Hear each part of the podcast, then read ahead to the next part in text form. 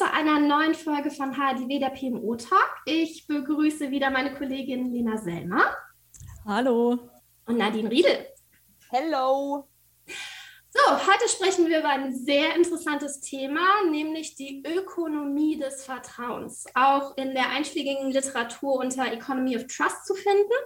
Das klingt jetzt erstmal sehr pathetisch, denn im Zuge einer gesell gesellschaftlichen, einer geschäftlichen Beziehung denken wir vermeintlich, Vertrauen ist eher so nicht greifbar. Im besten Fall so ganz implizit vorhanden. Das ist aber grundsätzlich aus einer betriebswirtschaftlichen und einer volkswirtschaftlichen Sicht eine Fehlannahme. Denn für die Grundlage unserer Wirtschaft und der globalen Ökonomie an sich ist die unabdingbare Vorhandensein von Vertrauen und sie ist damit zentraler Treiber der Wirtschaft, des wirtschaftlichen Wachstums. Und ohne ein sicheres, genaues Verfahren zur Bewertung der Vertrauenswürdigkeit der Teilnehmer an einem Wirtschaftssystem machen eine Vielzahl von Faktoren wie die Zuverlässigkeit von Käufern, als auch die Zuverlässigkeit von Verkäufern sowie das Risiko der Gegenparteien den Handel praktisch unmöglich. Und zur Messung gibt es verschiedene Möglichkeiten. Jeder kennt zum Beispiel auf Einzelpersonenebene den Schufa-Score. Dort wird ja auch im Grunde genommen nichts anderes getan als bewertet, wie zuverlässig sind wir, sowohl was die Rückzahlung als der Kredite betrifft, als auch grundsätzlich der Begleichung unserer Rechnungen. Also auch ein Vertrauensscore, der dort berechnet wird. Zudem gibt es eine jährlich groß angelegte internationale Studie zum Thema Vertrauen. Das ist die Edelman Trust Erhebung, auch Edelman Trust Barometer genannt. Und dieses Vertrauensbarometer untersucht 28 verschiedene Märkte und in 10 von 15 von diesen untersuchten Märkten hat Edelman festgestellt, dass das Vertrauen gesunken ist. Wobei die Medien nun die Position der am wenigsten vertrauenswürdigsten Institutionen einnehmen. Also interessant, gell? Denn auf der anderen Seite ist der Medienkonsum so hoch wie nie. Wie passt das denn zusammen? Und wie können wir den Trend des sinkenden Vertrauens umkehren? Was meint ihr? Wow, wow. Ich bin, ich bin erschlagen von diesen vielen weisen Worten von dir. Nee, super Einleitung, super Zusammenfassung und ein super Einstieg in das Thema. Ja, dieses Vertrauensthema ist in der Tat ist schwierig. Es ist so schwer zu greifen. Ja. Auf der anderen Seite in der Tat wird es immer mehr zu Währung in Geschäftsbeziehungen, weil wir einfach auch so global unterwegs sind. Das heißt, wir müssen uns auf irgendwas referenzieren. Auf der anderen Seite neigen wir dazu, immer misstrauischer zu werden. Ja, witzig. Nee, Lena, mach erst du weiter. Ich glaube, wenn wir das auf den Einzelfall runterbrechen, wird es auch immer, immer schwieriger, dieses Vertrauen im Vorhinein zu haben. Also du hast zwar gesprochen, es gibt gewisse Bewertungen, Schufa, also ja, es gibt gewisse Bewertungskriterien, aber wenn wir uns auf eine geschäftliche Beziehung einlassen, dann ist es halt, also dieses Vertrauen kann nur aufgebaut werden. Wir müssen natürlich damit rechnen, dass wir einen Vertrauensvorschuss haben und wir müssen auch anderen diesen Vertrauensvorschuss geben. Wir haben aber eigentlich nichts, woran wir das bemessen können. Und wir können erst nach und nach dieses Vertrauen aufbauen und weiter festigen, um zu beweisen, dass dieses Vertrauen gerechtfertigt ist. Es ist super schwierig im Vorhinein darzulegen und zu beweisen, dass dieses Vertrauen gerechtfertigt ist. Ja, und was, was mir auch, was ihr gerade gesprochen habt, dazu in Sinn gekommen ist und wo ich mich auf das Thema vorbereitet habe, witzigerweise unterscheide ich mich da so die private Nadine und die berufliche Nadine. Die private Nadine, ihr kennt mich, wenn ich was, äh, ich habe auch einen Artikel gelesen, wie viele Sachen täglich weltweit über eBay angeboten und gekauft werden und es wird schon Geld überwiesen, ohne dass die Ware da ist und man gar nicht weiß, in welchem Zustand die Ware kommt. Die private Nadine nutzt sehr gerne das Thema ähm, der Rechnung. Also das heißt, ich kaufe etwas und bin jetzt nicht der Fan, Vorauskasse zu machen oder meine Kreditkarte zu hinterlegen, sondern ich habe immer erst gern die Ware zu Hause und dann überweise ich das Geld. Das ist jetzt gar nicht, weil ich sage, ich äh, kaufe jetzt bei irgendeinem tschechischen komischen Händler von, von, von Buxtehude, den keiner kennt, sondern bei den großen gängigen Marken. Aber da denke ich mir so, ja, ich möchte, also ich erweise denen ja schon mal Vertrauen, weil ich in ihr Produkt vertraue und es gerne haben möchte, aber die sollen mir das erstmal zur Verfügung stellen und dann kriegen sie Geld von mir. Natürlich müssen die mir wiederum dann vertrauen, dass ich überhaupt dieses Geld habe, um das zu bezahlen, aber da kommen wir dann wieder so zum Thema Schufa. Man ist ja sowieso der gläserne Mensch. Das ist so die private Nadine und die berufliche Nadine. Da würde ich sagen, da bin ich eigentlich, also ich bin nicht vertrauensselig, ähm, aber wenn es jetzt vor allem darum geht, man hat einen neuen Kollegen, den man onboardet, der für eine bestimmte Rolle oder Aufgabe da ist. Ich nehme dann erstmal tatsächlich, oder ich versuche es zumindest, das Beste anzunehmen, dass der in seinem Fachbereich was drauf hat, dass der den Aufgaben gewachsen ist und dass man den, sag ich mal, Dinge auch erstmal einfach machen lässt und guckt, was dabei rauskommt oder, oder dieses Vertrauen hat, der wird es schon nach bestem Wissen und Gewissen machen und, und einen nicht enttäuschen und im Sinne des Unternehmens handeln, im Sinne, Sinne des Teams handeln und so weiter. Da habe ich jetzt in den letzten würde ich sagen, Monaten, aber auch immer wieder eher so die Erfahrung gemacht, dass das kann gut funktionieren. Und natürlich hat man wieder das, man muss sich als Team einspielen und als Kollegen miteinander warm werden. Weil ich das eigentlich gar nicht mag, wenn man dann direkt misstrauisch ist oder super kontrollsüchtig, aber weil da doch das ein oder andere vielleicht nicht so gut funktioniert hat, fällt mir in dem Rahmen dann auch so das Thema Delegieren dann immer schwerer, weil wenn man halt einen Vertrauensvorschuss gewährt, der aber nicht entsprechend, sag ich mal, belohnt wird, dann ändert man natürlich da auch sein Verhalten den Kollegen oder einem Mitarbeiter gegenüber. Also wirklich spannend und schwierig zugleich wir gehen ja immer mehr weg von, von hierarchischen Managementmodellen hin zum Thema Servant Leadership, wo sich quasi der Manager als derjenige sieht, der im Dienste des Teams steht. Und es gibt in der Tat jetzt mittlerweile zahlreiche Studien, die wirklich belegen, dass sich die Produktivität signifikant steigern kann, je mehr die Kontrolle weggenommen wird. Also auch wieder dieses Thema Vertrauensvorschuss im Grunde genommen erstmal hin, hin, also hinstellen und sagen, du, ganz ehrlich, solange du quasi noch nicht das Gegenteil bewiesen hast, gehe ich erstmal davon aus, dass du deine Aufgaben in dem Umfang, wie, ähm, wie du sie zu erledigen hast, auch selbstständig umsetzen wirst, ohne dass ich eben alle fünf Minuten schaue, machst du das auch, wie machst du das? Und dass es aber auch vom Angestellten wichtig ist, durch eben die Leistung, die er zeigt, die bestmögliche Grundlage zu schaffen, um ihm auch dieses Vertrauen zu bestätigen, dass er in ihn richtigerweise das Vertrauen investiert hat. Das ist ein sehr, sehr komplexes Gerüst, muss man einfach sagen. Ne? Wir haben viel Vertrauensarbeitszeiten und so weiter und so fort. Aber wir neigen gerne dazu, in der Tat sehr engmaschig zu kontrollieren, was unsere Teammitglieder eigentlich den ganzen Tag machen. Scheinbar irgendwo implizit der Gedanke, dass die Personen halt nicht genug machen. Und gerade mit Corona muss man sagen, wo viele ins Homeoffice gegangen sind, aus der direkten Kontrolle quasi rausgenommen wurden, hat sich ja auch wieder bewahrheitet, dass die Leute eher mehr arbeiten und nicht weniger. Also dass sich die Leute nicht jetzt einfach auf den Balkon setzen und quasi den Rechner einfach nebenbei herlaufen lassen, sondern dass eigentlich durch die fehlende Kontrolle diese Selbstmotivation und Selbstdisziplin gesteigert wurde genau das meine ich, dass man halt in diesem Zyklus immer wieder dieses Vertrauen dann beweisen muss, um weiteres Vertrauen geben zu können. Und deswegen der Vertrauensvorschuss ist, also ich glaube, ohne einen Vertrauensvorschuss wird es nicht funktionieren, den muss man gewähren. Und dann muss dieses Vertrauen immer wieder erarbeitet und auch, auch bewiesen werden. Und ich glaube aber, das ist sowohl in der Mitarbeiter zu Mitarbeiter, Mitarbeiter zu Führungskraft umgekehrt ähm, der Fall, aber eben auch in wirklichen Geschäftsbeziehungen. Vielleicht noch viel wichtiger im Dienstleistungsbereich als im Warenbereich. Ich glaube, da ist es viel, viel stärker messbar. Aber im Dienstleistungsbereich ist es, ist es halt noch viel wichtiger, durch, ja, durch sowas wie, wie Transparenz einfach die Leistung und die Dienstleistung nachzuweisen und dadurch Vertrauen zu schaffen, okay, derjenige kann tatsächlich das, was er sagt, gesagt hat, was er kann, das kann er tatsächlich leisten. Ja, und auch wenn es nicht direkt zu 100 Prozent ist, ne, ähm, halt da dann auch, wie du sagst, das ist das, dieses, das ist, geht zueinander über. Man gewährt den Vorschuss und dann guckt man, wie man einfach, wie es zusammenläuft und wo man eben dran noch drehen kann, dass es besser wird. Weil ja jeder auch wieder mit einer anderen Erwartungshaltung da reingeht.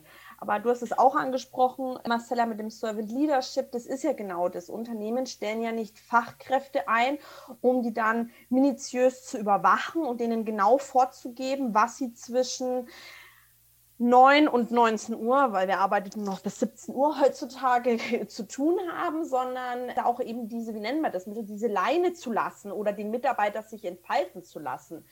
Wiederum, klar, also man, man sollte jetzt äh, als Führungskraft oder auch als, als Mitarbeiter auch einfach eine gute Balance finden zwischen Vertrauen und Vorsicht. Also ich will gar nicht Kontrolle sagen, aber so dieses, auch irgendwie, wie sagt man, man hat ja auch oft ein Bauchgefühl oder, oder ähm, das auch bei seinem Chef ansprechen, warum muss ich dir denn immer direkt äh, einen, keine Ahnung, dreiseitigen Bericht abliefern zu Thema XY, vor allem wenn man nicht mehr neu im Unternehmen ist oder die Dinge bisher gut gelaufen sind. Also das ist ja das, was ich eher so, so, so schwierig finde und was die Mitarbeiter, was du angesprochen hast, Marcella, so, so, so demotiviert. Wenn, wenn man sich ja beweist und wenn man eine Aufgabe gut macht, und, und dann aber immer wieder berichten muss und immer Nachfragen kommen oder man vielleicht die Dinge, die man erarbeitet, nicht selbst in irgendeinem Gremium vorstellen kann, weil das lieber der Chef macht, damit ja nichts schief geht, so, so baust du ja keine, keine nächsten Führungskräfte aus oder so motivierst du keine Mitarbeiter weiter voller Energie dran zu bleiben und sich im Unternehmen einzubringen. Und ich glaube, ganz wichtig ist weniger dieses, dass man wirklich die gute Leistung erbringt. Natürlich ist das am Ende auch wichtig, aber ich glaube, dass halt einfach Ehrlichkeit, Offenheit, Transparenz und dadurch eine Zuverlässigkeit genauso wichtig sind. Es muss nicht, wir hatten ja schon den Podcast zum Thema Fehlerkultur, es muss nicht halt immer alles richtig sein, ähm, sondern es ist okay, wenn Sachen auch mal nicht richtig laufen, aber man muss sich darauf verlassen können, dass derjenige, diejenige offen genug ist, dann darüber zu sprechen. Und das macht ja dann auch wieder aus, dass, was das Vertrauen trotzdem stärkt. Auch wenn jetzt die Leistung oder das, was passiert ist, nicht positiv war, stärkt es trotzdem die Beziehung und stärkt es das Vertrauen von der Person in die andere Person. Ich würde gerne noch mal einen anderen Aspekt reinbringen bezüglich Vertrauen. Das ist ja ein Thema, wo wir gerade in der digitalen Ökonomie ein großes Thema haben, nämlich Daten. Also sind ja ganze Wirtschaftszweige quasi davon abhängig, dass wir unsere Daten zur Verfügung stellen. Was ja per se schon direkt das Thema Vertrauen in sich birgt. Wem bin ich bereit, meine Daten offen zu legen? Mit welchem Mehrwert der daraus generiert wird. Das ganze Tesla-Modell zum Beispiel, also viele denken ja im Grunde genommen, Tesla ist einfach ein Automobilhersteller. Tesla ist ein Datenverarbeitungsunternehmen. Alles, was wir in Richtung zukünftig autonom fahren, dann irgendwann verwirklicht sehen, wird basierend auf Daten sein, die die Fahrer zur Verfügung stellen um dann halt das Fahrverhalten in den also quasi massiven Datensätzen dann analysieren zu können und daraus dann halt die Algorithmen erstellen, wie so ein Auto fährt. Es ist halt die Frage, seid ihr da auch jemand eher, der gerne seine Daten zur Verfügung stellt? Also auch kleinsten Bereiche Payback haben ja auch alle unfassbar Angst, dass ihre Daten dann genommen werden, um, um sie dann als, als Konsumenten zu manipulieren.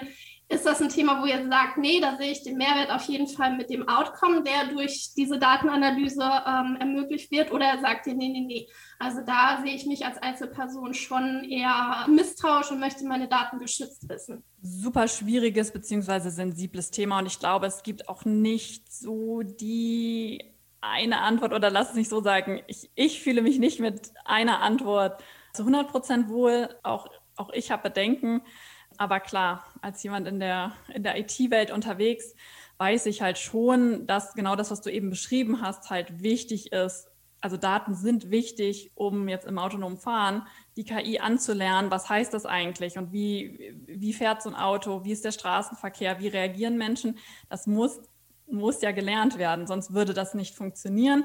Von daher grundsätzlich positiv. Ich glaube eher, dass halt, was ich schwieriger finde, ist, das wirklich bewerten zu können, wofür werden meine Daten verwendet. Weil das, was du gerade beschrieben hast, ist ein aus meiner Sicht legitimes Szenario, weil dafür werden Daten einfach benötigt. Aber wir können uns einfach nicht sicher sein, dass, das, dass dafür unsere Daten verwendet werden oder dass dafür ausschließlich unsere Daten verwendet werden, weil damit halt unmittelbar nicht, ich glaube, unmittelbar wird da noch kein, kein großer Nutzen für die Unternehmen erzielt weil das noch viel zu weit entfernt ist, sondern es gibt andere Anwendungsbereiche, wo unsere Daten halt ähm, unmittelbarer Nutzen stiften können. Das ist der Punkt, der, der mir auch ein bisschen Bauchschmerzen bereitet. Aber grundsätzlich bin ich, bin ich überzeugt, dass große Datenmengen äh, wichtig sind, äh, um gewisse Sachen zu erlernen und gewisse Sachen auch automatisieren zu können, um auch wieder Menschen entlasten zu können und in äh, spannende Tätigkeiten zu stecken wo ich einen Mehrwert für mich sehe, wo Daten zentralisiert sind. Das macht mir das Leben häufig leichter. Also mich würde es extrem freuen, wenn zum Beispiel auf meiner Krankenkassenkarte meine gesamte Anamnese drauf wäre, alle Impfungen und so weiter und so fort. Dann gibt es natürlich wieder Stimmen, die sagen, mm dann könnten die Krankenkassen ja anfangen auszuwerten quasi, ne? könnten Preismodelle anhand deiner Krankheitsgeschichte. Das ist ja nicht dem Solidaritätsprinzip unserer gesetzlichen Krankenkassen entsprechend. Das ist eben genau die Idee, dass ne, egal ob du nie krank bist oder ob du halt häufig krank bist, deine Sätze sind ja dann eigentlich von, von deinem Einkommen abhängig. Und ja. da wird es natürlich schon wieder grenzwertig, wo man sagen könnte, okay, jetzt fangen die Leute an zu analysieren. Bist du Raucher? Eben genau dieses Thema. Wofür werden die Daten eigentlich hinterher verwendet? Können wir das schon absehen? was mit diesen Datenbasen passieren wird und inwieweit sehen wir dann in der Tat auch wieder dieses Thema Vertrauen mit der Krankenkasse, dass sie diese Daten halt nimmt, um, um unser Gesundheitssystem zu verbessern oder eher wieder zu verschlanken, Einsparpotenziale darüber zu generieren. Was ist die Agenda dahinter? Bleib mal bei dem Beispiel mit den Krankenkassen. Also ich, äh, auch da kann man ja sagen, wir, wir sollten dann als, als Verbraucher oder als Versicherter erstmal vom Besten ausgehen. Das finde ich halt auch so schade, dass eigentlich immer nur von irgendjemand will uns was Böses. Jemand will uns ähm, schlechter stellen, will noch mehr Geld. Also leider ist es in vielen äh, Bereichen ja so. Das, da frage ich mich auch, das ist zum Beispiel ein guter Punkt, den du angesprochen hast, ein kleiner Exkurs. Aber das ist tatsächlich so. Ich bin selten bis nie krank. Ich, ich weiß, das ist wichtig. Ich zahle meinen Beitrag, Solidarität und anderen Menschen, die, die die Medikamente und Untersuchungen brauchen, das heißt denen gegönnt. Aber wenn man dann selbst mal eine Anfrage stellt, so auf die Art wie, keine Ahnung, äh, ich habe ein Ziehen im Bein, könnte ich vielleicht dreimal äh, zu, zu Physio gehen? Ja, so auf die Art, nee, da müssen sie erst zu 800 verschiedenen Ärzten, sie kriegen gar nichts und dann kriegen sie noch drei Euro erstattet. Also deswegen, ich habe da oft so die, warum wird immer gleich vom Schlechtesten ausgegangen? Und ist vielleicht jetzt noch meine Sicht der Dinge, was du gefragt hast. Witzigerweise mache ich mir da wenig Gedanken drum, welche Daten jetzt wann von welchen Unternehmen abgegriffen werden. Also ich weiß schon klar, ne? also ich äh, stelle jetzt nicht alles Mögliche ins Netz und Passwörter und schlag mich tot. Aber das ist doch so, während wir hier reden, jetzt habe ich äh, eBay gesagt, drei andere Wörter, Krankenkasse, ja, als wenn ich nachher Instagram aufmache, wahrscheinlich kommt dann eine Werbung von der AOK. Also weißt du, das ist so das, dein Handy liest ja eh mit. Also wenn du heutzutage, ja, was, was ja, ist so, ist so, ich weiß. Wenn du heutzutage als Mensch sagen äh, willst, äh, du möchtest nichts von dir preisgeben und keine Daten teilen, weil du niemandem und kein Unternehmen vertraust, dann musst du schon mal damit anfangen, dass du kein Smartphone hast. Also, weil äh, das hört mit, das liest mit, das sieht mit und mit allem, was du darüber eintippst oder redest, wird irgendwas gespeichert und generiert und, und dir dann äh, ja ganz gezielt angezeigt. Was ich jetzt persönlich, mich stört es nicht. Du kommst, ich sage, heutzutage kommst du da eh nicht mehr drum herum. Ähm, wir sind da verhältnismäßig in Deutschland ja sowieso sehr datenschutzbewusst und es wird 120.000 Mal überlegt, welche Daten wir jetzt wie, wo sammeln und bereitstellen können. Alleine in, ich, ich glaube, wenn wir da etwas offener, pragmatischer gewesen wären während der gesamten Corona-Pandemie, wann du wie welche Daten generierst, auswertest, wo es um das ganze Impfen ging und bliblablub, ein Bohai mit Datenschutz, ja, äh, dafür hat aber vieles überhaupt nicht gut funktioniert und, und man hat Wochen, Monate lang auf irgendwas gewartet, was Impfungen angeht, irgendwelche Statistiken angeht. Ja, weiß nicht, ob jetzt das in einer weltweiten Pandemie ähm, vor, vor der Gesundheit stehen sollte. Um nochmal zu dem Thema in einer anderen Form Krankenkasse zurückzukommen wir sehen daran, wie komplex dieses Thema ist. Also es gibt so viele Ebenen, auf denen wir das Thema Vertrauen beleuchten können. Eben auf einer wirklich sehr volkswirtschaftlichen Ebene. Wie interagiert der Markt miteinander? Wie habe ich ja eine solide und, und gute Geschäftsbeziehung zu einem Partner? Und kann davon ausgehen halt, dass wir in dieselbe Richtung laufen, uns gegenseitig nicht betrügen im, im Geschäftsprozess. Ganz wichtige Währung hier das Vertrauen. Dann die Ebene wieder etwas runtergebrochen auf den Betrieb selber. Wie ist das Vertrauensverhältnis zwischen Arbeitgeber und Arbeitnehmer? Inwiefern lasse ich dann auch gewissen Spielraum zu, mit dem Benefit, dass sich, wie gesagt, Produktivität steigert, das Engagement, die Selbstmotivation, die Selbstdisziplin der Mitarbeiter und wie schaffe ich es auch als Arbeitgeber, Arbeitnehmer meinem Vorgesetzten oder dem Unternehmen an sich zu beweisen, dass das investierte Vertrauen gerechtfertigt ist. Dann haben wir das Thema nochmal am Ende jetzt gehabt. Gesamte digitale Ökonomie, die abhängig ist von einem Vertrauensverhältnis. Ob es jetzt erstmal gerechtfertigt ist oder nicht, das muss jeder für sich selbst in der Tat bewerten. Aber grundsätzlich hängen da gesamte Wirtschaftszweige an. Und jetzt quasi so mein Fazit aus diesem Thema ist, dass Vertrauen so abstrakt es auch wirkt und eigentlich nicht direkt häufig im Zusammenhang mit, äh, mit Geschäftsprozessen, mit Volkswirtschaft, Betriebswirtschaft gesetzt wird, eigentlich so der, der, die Baseline, die Grundlage ist für all diese Systeme, damit sie funktionieren und dass sofort, wenn dort ein Störgefühl auftritt, dieses System in sich gestört ist. So würde ich das jetzt auch beschließen, dieses Thema. Ich danke euch sehr für diese angeregte Diskussion. Freuen uns sehr auf den nächsten Podcast. Da werden wir noch nicht so viel verraten. Das teasern surprise, wir. Surprise, surprise. Surprise, Da wollen wir auf jeden Fall zum Abschluss dieses Jahres nochmal was sehr Schönes für euch vorbereiten. Lasst euch da überraschen. Bis dahin schaut gerne in die Podcast-Beschreibung. Da findet ihr wieder viele hilfreiche Links, in denen ihr euch informieren könnt. Und wir freuen uns auf das nächste Mal. Au revoir. Tschüss. Servus.